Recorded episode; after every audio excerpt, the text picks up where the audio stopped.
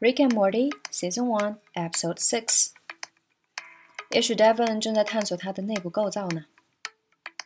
Maybe Devon's digging around in her insides。她不回我信息啊。She's not responding to my texts。哦哦，小心喽，老爸。Careful, Dad。女人最讨厌男人吃醋了。Jealousy turns women off。 天哪，你可真混蛋！God, you're such a dick。你咋想的？我一点都不在意。Your opinion means very little to me。现在是流感季。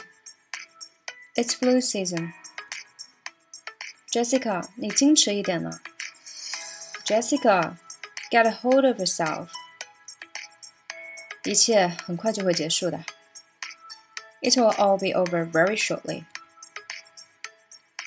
与你有血缘关系的人，people related to you genetically。好吧，有的时候真正的科学比起科学来说更像艺术。Okay, well, sometimes science is more art than science, Morty.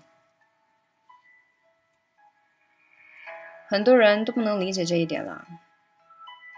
A lot of people don't get that. 突发新闻，breaking news。刚刚收到消息，this just in。我比你更爱他。I love him more than you do。你做梦去吧，傻蛋。You wish, you stupid bitch。我确实超越了自己。 I've really outdone myself。这样可不行啊！This is not okay。这一点都讲不通啊！That doesn't make any sense。我想我该走了。I'd better get going。放开我！Let go of me。带我去找 Morty。Take me to Morty。 看看自作聪明带给你什么下场吧。well, look where being smart got you. 好好向下看看吧，记住这个场景。Take a good look down there and soak it in.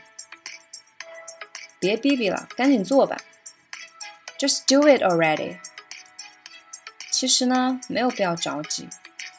Well, technically, there's no rush. 一旦解决了，就什么事都没有了。 Once it's fixed, it's done.